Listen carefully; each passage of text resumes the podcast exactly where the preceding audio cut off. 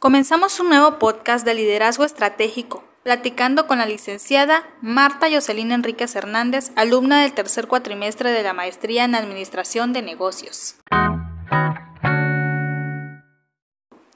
Hola, buenas tardes.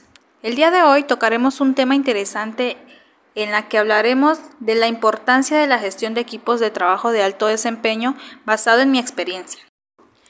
Mi comunidad es un lugar donde la mayoría de los habitantes se dedican a la producción de plátano macho, por lo que la mayor parte de ellos cuenta con terreno propio o en el caso de mi papá, opta por rentar.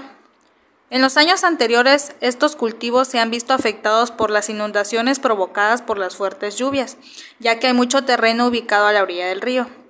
Actualmente se está trabajando en la construcción de un bordo más ancho para que éste facilite a los productores accesar camiones de carga hasta los terrenos y así evitar pagar fletas o cargar en otros lugares.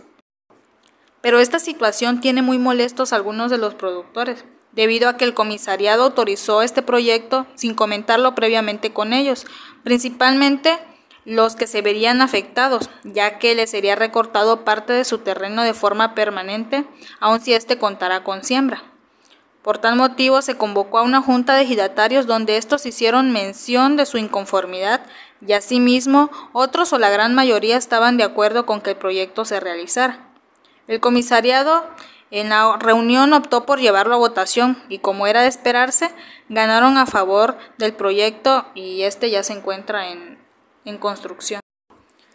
Pero ¿qué debió haber hecho el comisariado?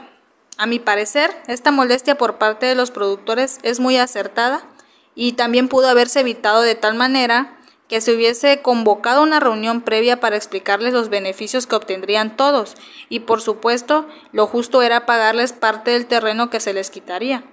Porque en este tipo de proyectos y por ser parte del gobierno se tiene flexibilidad de financiamiento.